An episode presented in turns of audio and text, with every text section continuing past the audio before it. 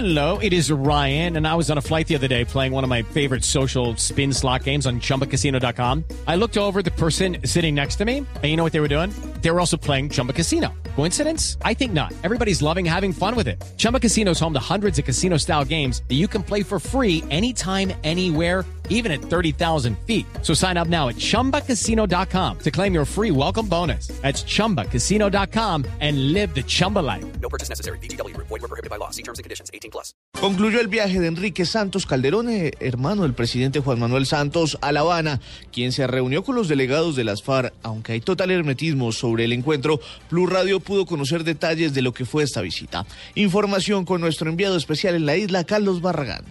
Hola, ¿qué tal? Muy buenos días. Pues sí, en efecto terminó la visita que adelantó Enrique Santos Calderón a la delegación de las FARC aquí en La Habana. La reunión que tuvo con alias Timochenko duró más de siete horas, según pudo conocer Blue Radio. En esa reunión se sentaron prácticamente a puerta cerrada Santos Calderón y Timochenko para atender los requerimientos del presidente de la República en el sentido de sacar adelante cuanto antes el tema de justicia, cerrar la jurisdicción especial para la paz y entrarse en lo que tiene que ver con el fin del conflicto. El punto 6 el cual ya está adelantado casi en un 90%. No se ha conocido oficialmente el resultado de la reunión, pero es posible que las delegaciones se queden permanentemente a sesionar aquí en La Habana. Ha trascendido que sobre las 8 de la mañana habrá un pronunciamiento de las FARC y seguramente se referirán a la visita que adelantó el hermano del presidente de la República, Juan Manuel Santos. Desde La Habana, Carlos Barragán Rosso, Blue Radio.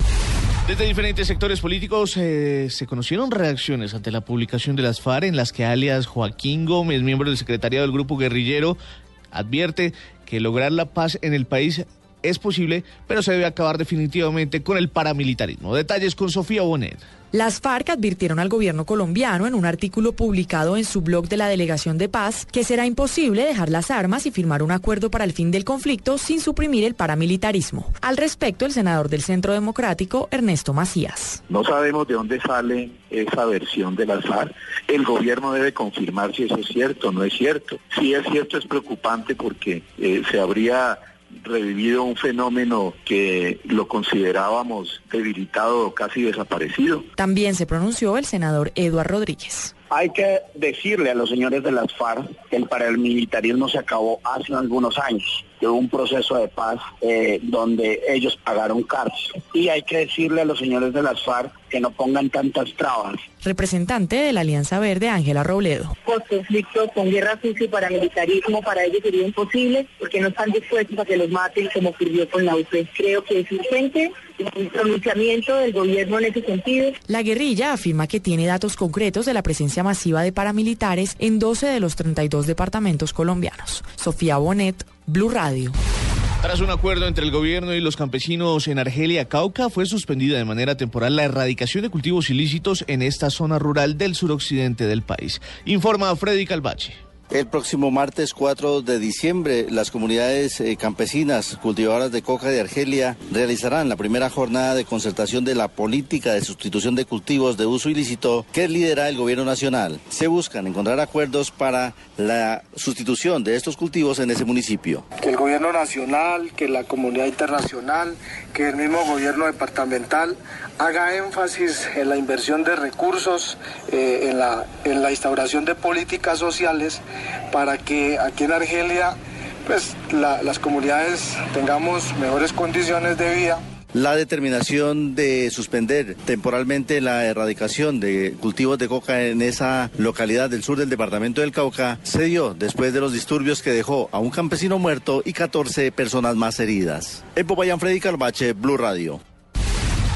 Familiares de un colombiano con residencia en Bugavalle que fue detenido por un presunto espionaje en Venezuela piden la intervención del gobierno colombiano para su repatriación. Informa desde Cali, Nilson Romo Portilla.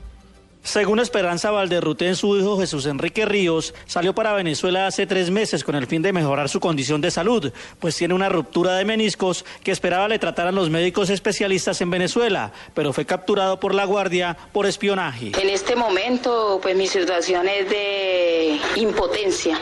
La verdad es porque mi hijo está prácticamente afectado psicológicamente. Todas las personas que han estado allá han salido con esa situación de que todos los que llegan los han colocado como espías. El joven detenido en Venezuela antes de viajar estaba estudiando ingeniería de sistemas en la Universidad Central del Valle en Tuluá. Hoy sus familiares piden a la Cancillería colombiana ayuda para su liberación. Desde Cali, Nilson Romo Portilla, Blue Radio.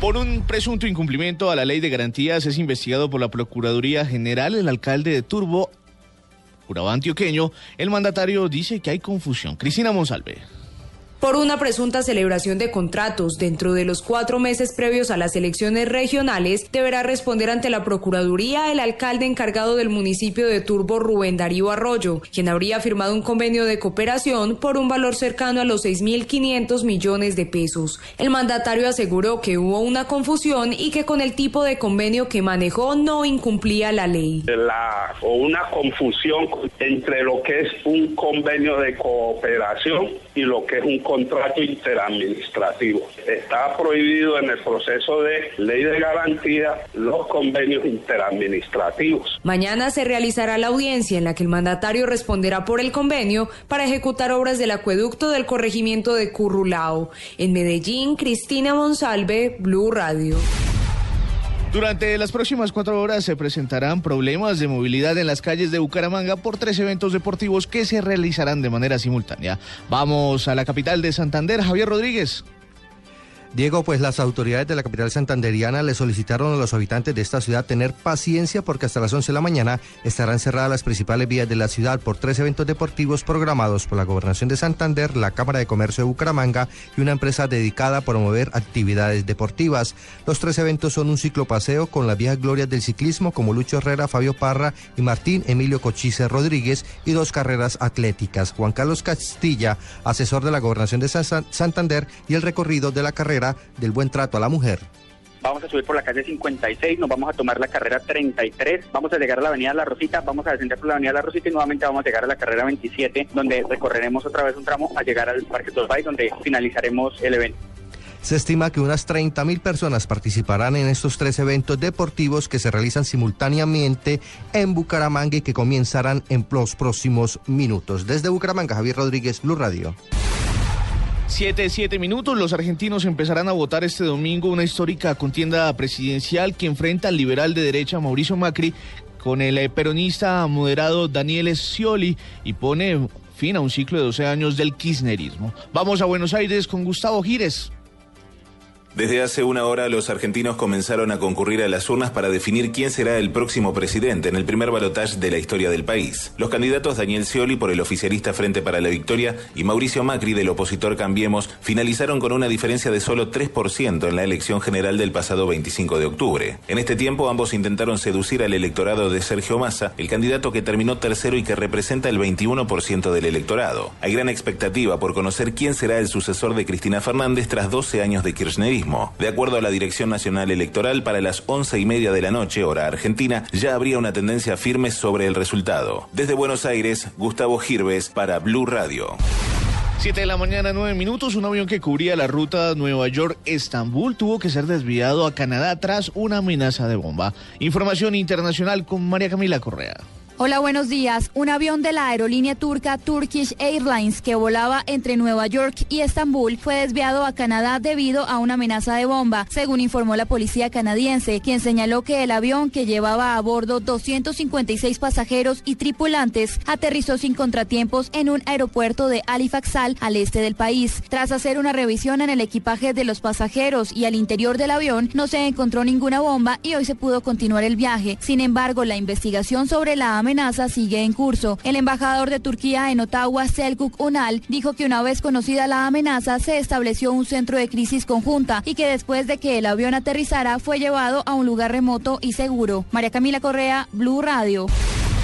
En información deportiva, siete futbolistas de la selección Colombia se destacan hoy en el balompié europeo. Información con Pablo Ríos.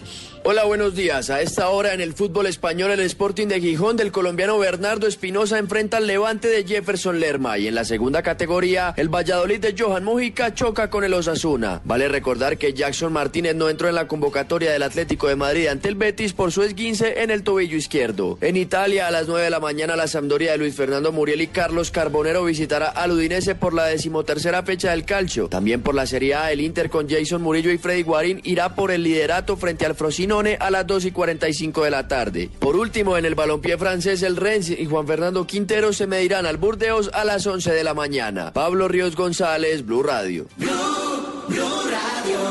Noticias contra reloj en Blue Radio. 7 de la mañana a 10 minutos, noticia en desarrollo. La Organización de Tratado del Atlántico Norte, OTAN, agradeció a Colombia por el intermedio del ministro de Defensa, Luis Carlos Villegas, su apoyo en la operación contra la piratería marítima que se llevó a cabo en los meses pasados en el llamado Cuerno de África. El reconocimiento lo hizo el general Peter Pavel, presidente del Comité Militar de la OTAN, al ministro en medio del Foro Internacional de Seguridad.